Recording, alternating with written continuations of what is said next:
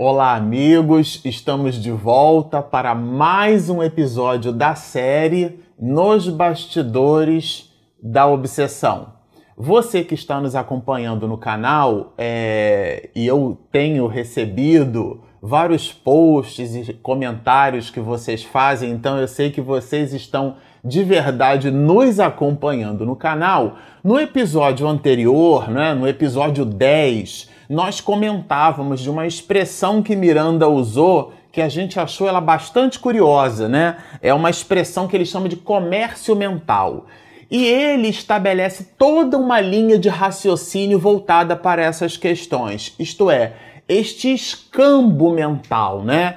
É, há pouco tempo respondíamos a uma companheira que postava uma pergunta no nosso canal a respeito desses processos obsessivos, né? Perguntava ela se a sintonia mental era a condição para que a obsessão ocorresse. E quando respondemos, inclusive a gente fez o aporte de alguns capítulos do livro dos médiuns para sustentar a nossa linha de raciocínio, é, de verdade, de verdade, a sintonia espiritual, tanto para coisas boas como para coisas ruins, é a condição sine qua non, né? sem a qual não o estabelecimento do vínculo espiritual não acontece. Isto é, para que o espírito consiga comunicar-se comigo, é preciso que primeiro eu tenha uma certa confluência vibratória. É, isso significa dizer que um espírito, e comentávamos isso em outros episódios, mas é importante aqui reforçar. Se um espírito se aproxima de mim e me incita a fazer uso de alcoólico, e eu não tenho nenhuma compleição, nenhuma inclinação para o uso de bebida alcoólica, o espírito não logra êxito.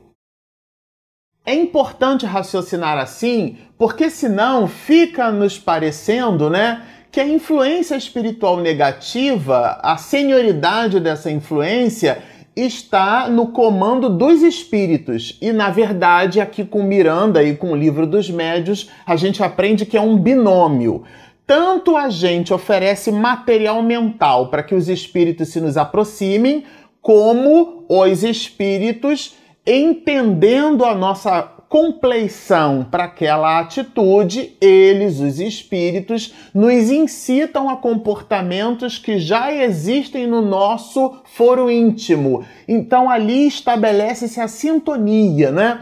Existe um clássico no livro dos Espíritos que é muito conhecido por quem estuda Espiritismo, né? Onde Kardec pergunta assim: influenciam os espíritos em nossos pensamentos e atos?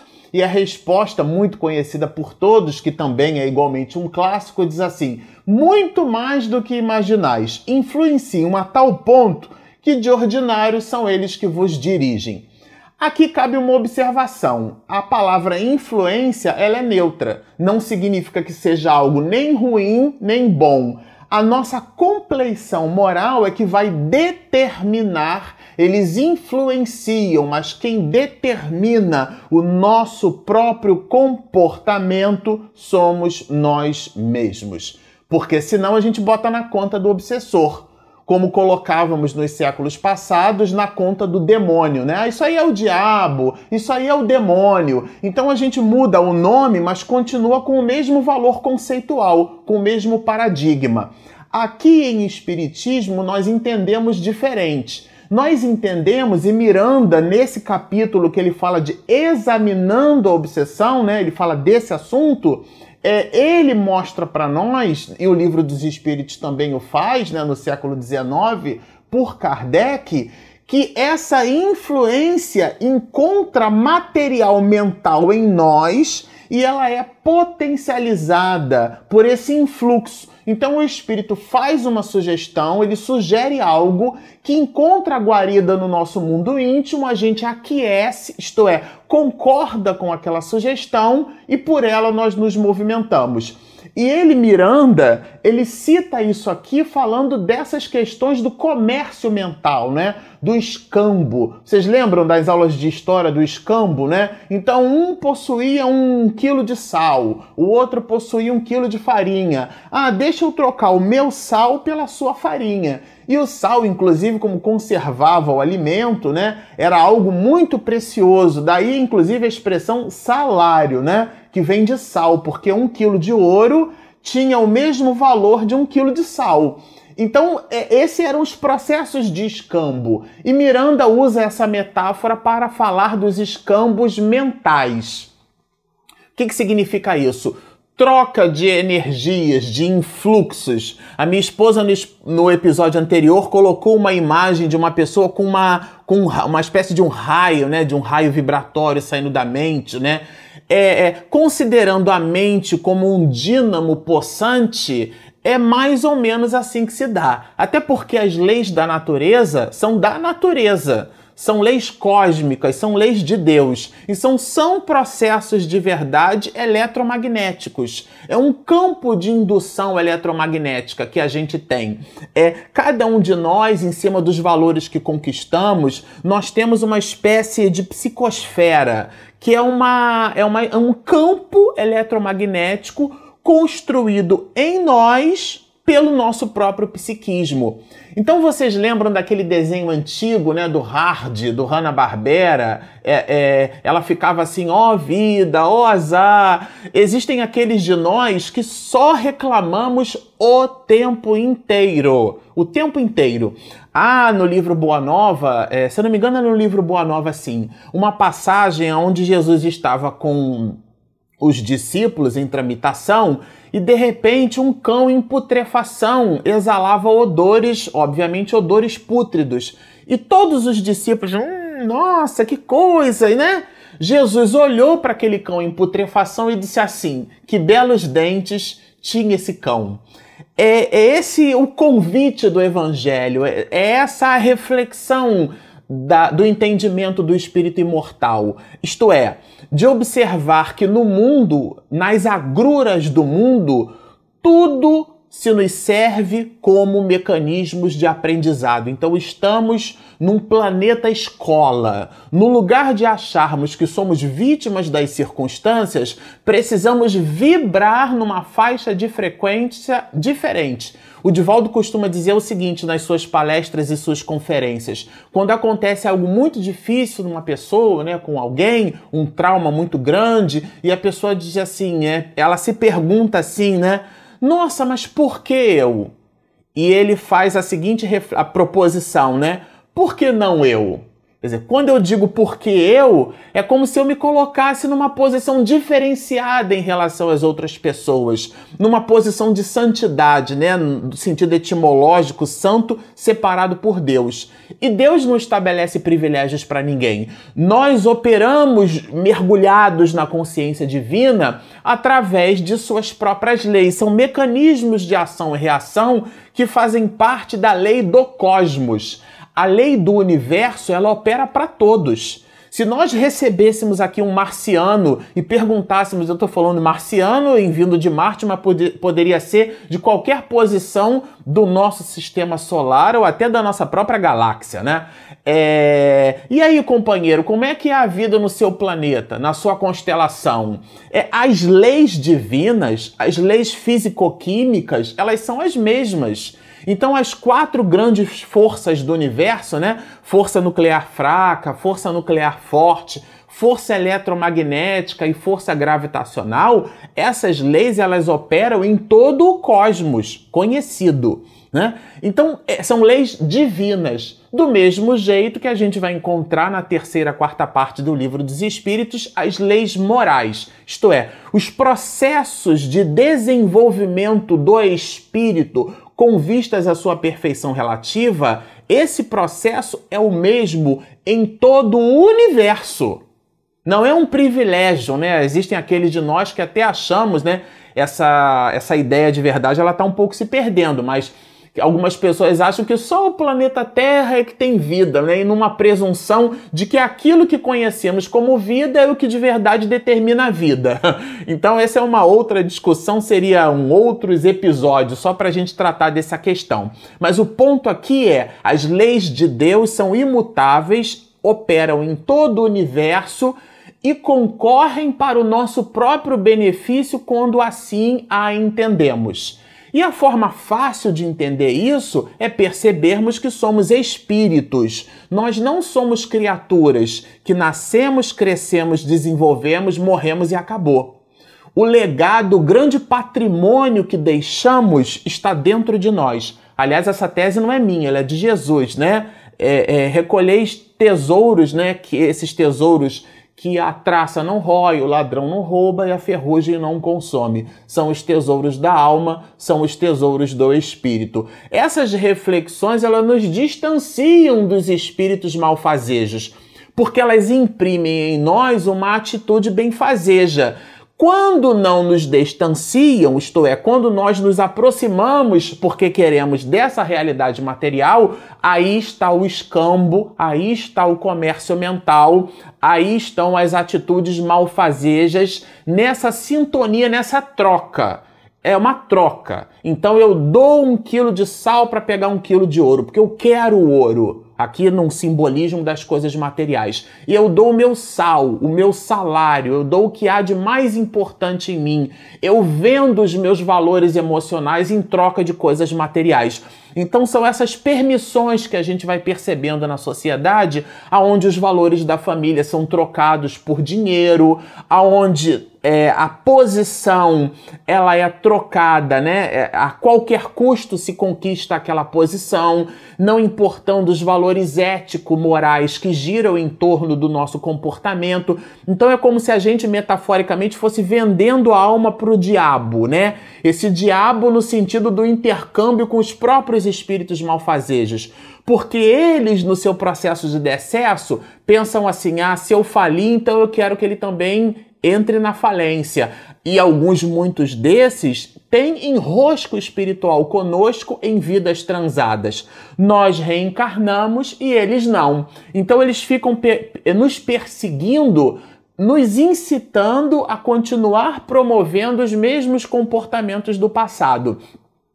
E aqui não importa se nós acreditemos exatamente em reencarnação. Se você está nos assistindo no canal e você é, entrou pela primeira vez aqui, você não acredita, nem nunca ouviu falar em, em reencarnação, não importa. O convite aqui é um comportamento ético, é um comportamento digno.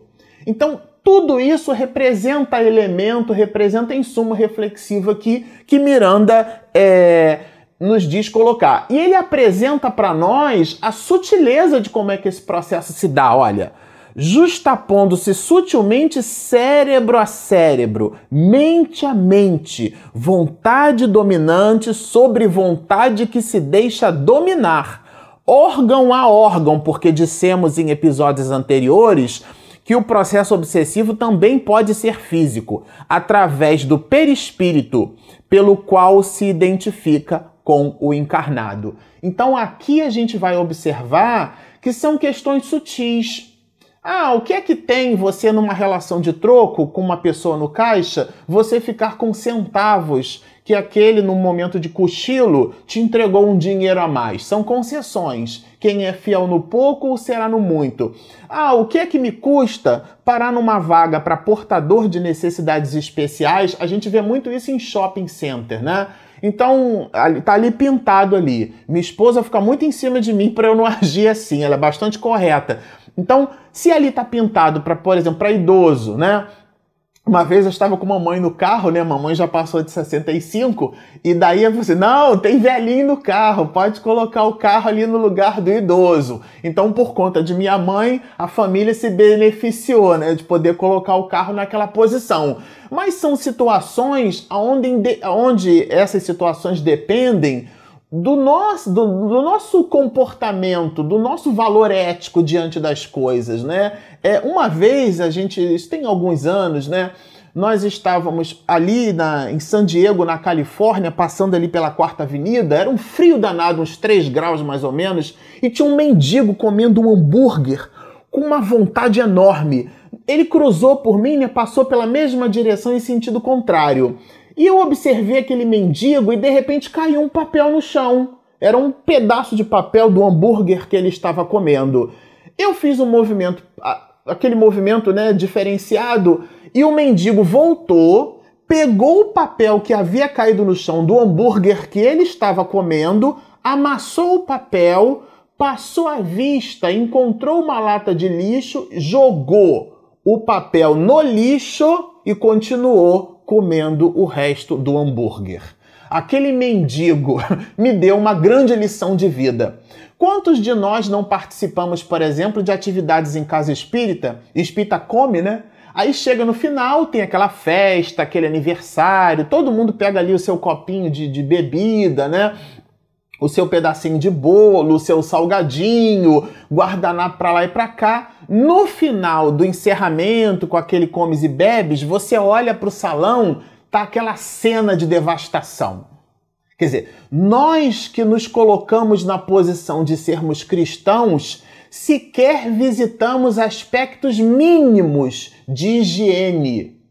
Então, são reflexões para a vida. Às vezes nós colocamos, e isso é um processo, de certa forma, uma ligação com espíritos fanfarrões, com espíritos galhofeiros, com aqueles que nos incitam a não nos preocuparmos com as questões do ambiente que está à nossa volta, com o coletivo, com a harmonia do todo. Parece uma bobagem, parece uma tolice, mas, de novo, a tese não é minha, ela é de Jesus. Quem é fiel no pouco, o será no muito. Por isso que Miranda apresenta a glutenaria, ele apresenta a ira, a inveja, a traição como elementos comportamentais de alto grau de sintonia com os espíritos malfazejos. Às vezes a gente acha que a obsessão ela se dá só em aspectos assim onde já está nos extremos, né?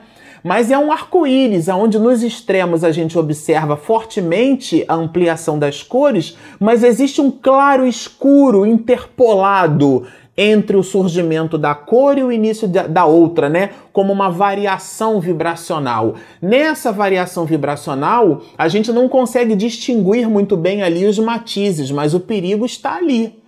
Então é toda uma necessidade de revisitar o próprio comportamento que começa mente a mente, corpo a corpo, órgão a órgão, como nos recorda, nos faz refletir Manuel Filomeno de Miranda. E ele destaquei aqui alguns pontos para nossa reflexão, olha, em toda obsessão, mesmo nos casos mais simples, que é o que citamos aqui, o encarnado conduz em si mesmo os fatores predisponentes e preponderantes, os débitos morais a resgatar, que facultam a alienação, isto é, nós somos os responsáveis pela nossa própria atitude. Entendendo esse mecanismo, e esse capítulo trata de estudando essas questões, né? É, nada de ficar colocando o obsessor como sendo aquela criatura que tem influência por sobre nós e nós somos os, os coitadinhos e ele é o algoz. Nada disso. É um, é um binômio, é muito importante ficar claro isso. Aqui, Miranda, é, ele, ele nos diz assim: o candidato ao processo obsessivo é irritável, quando não é nostálgico. São os, o, as nuances do assunto, né? São os dois grandes polos. Existem pessoas que no diário, no comportamento, na vida de relação, elas parecem que nos incitam à irritação. É como se ah, a pessoa me tira do sério, né? Então, alguns, muitos dizem assim: ah, esse fulano aí não tá puro. E de verdade, de verdade, há algo de seriedade nessa expressão, isto é, ele está sob a influência. No lugar dele espargir tranquilidade, dele espargir serenidade, de espargir amor, ele incita o outro à irritação. Os seus comentários são sempre comentários malevolentes. Isso é um indício de processo obsessivo. É aquela pessoa na família que todo comentário que ela faz é sempre uma crítica azeda em relação a outra pessoa tudo isso denota, diz Luz Miranda, é justamente essa ideia, né, dessa obsessão. E ele fala aqui, olha, intercâmbio que também pode começar nos instantes de parcial desprendimento pelo sono. Aqui eu gostaria de aportar uma uma história, né, que eu tomei conhecimento nas reuniões mediúnicas que um companheiro espiritual, quase um pai para mim, Leão Pereira, disse uma vez para nós como objeto de estudo. Ele possuía um caso na família muito grave e esse caso foi então levado para essas reuniões mediúnicas de tratamento espiritual que nós espíritas chamamos de reunião de desobsessão. Pela evocação, o espírito se apresenta, ele relata ali o seu queixume, a sua irritabilidade com o outro, por que, que ele está incitando o outro a produzir esse ou aquele comportamento. E na dinâmica do diálogo, num processo psicoterapêutico, a ideia é fazer o espírito refletir que ele não é a justiça divina que, muito embora irritado com a situação, Deus tem outros instrumentos que não ele para se vingar. E nessas reuniões mediúnicas, um desses espíritos se manifestou e comentava de uma mulher, era uma, uma jovem, era uma, uma moça, né? E ele a incitava a um determinado comportamento problemático daquela oportunidade e o Leão, no diálogo fraterno, buscava o companheiro, é, buscava distanciar o companheiro daquela situação, e num determinado instante, o espírito começa a descrever comportamentos da jovem que o Leão, como um familiar, não reconhecia. E aí o Leão, né, ele começou a perceber que as, as características que eram colocadas ali naquele diálogo não faziam rela nenhuma relação para o conhecimento dele com aquele espírito, naquela encarnação, como uma jovem mulher, né? Como uma adolescente. E, e aí o leão então questiona o espírito: não, mas escuta, você não deve estar falando dessa jovem, porque eu a conheço, ela é de minha relação. Esse comportamento não é dela. E aí o espírito diz assim: você não sabe o que, que ela faz no momento em que se desprende do corpo nos instantes do sono. Ali ela toma a senioridade da sua realidade espiritual e visita regiões, inclusive me convidando, ou tendo a minha aquiescência, ou tendo meu escambo mental, que é esse comércio mental a que se refere Manuel Filomeno de Miranda. Então, às vezes, nós achamos que conhecemos alguém ou achamos que nos conhecemos, mas a nossa realidade íntima é diferente daquela persona, daquela máscara que projetamos para a sociedade e às vezes até para nós mesmos, falseando a nossa realidade íntima. Bom, ficamos por aqui. Agradecidos a todos vocês no canal, nós estamos respondendo aos comentários que vocês fazem com muita alegria. Se você está assistindo esse vídeo e ainda não se inscreveu, inscreva-se. Minha esposa faz toda uma edição caprichada, né? É, depois disso, ela posta o material no YouTube. E quando você se inscreve e aperta ali no sininho, o YouTube informa para você que existe um vídeo novo, né? É um material de estudo, então você vai observando a sequência. Portanto, inscreva-se, é, poste os seus comentários e sigam conosco. Muita paz.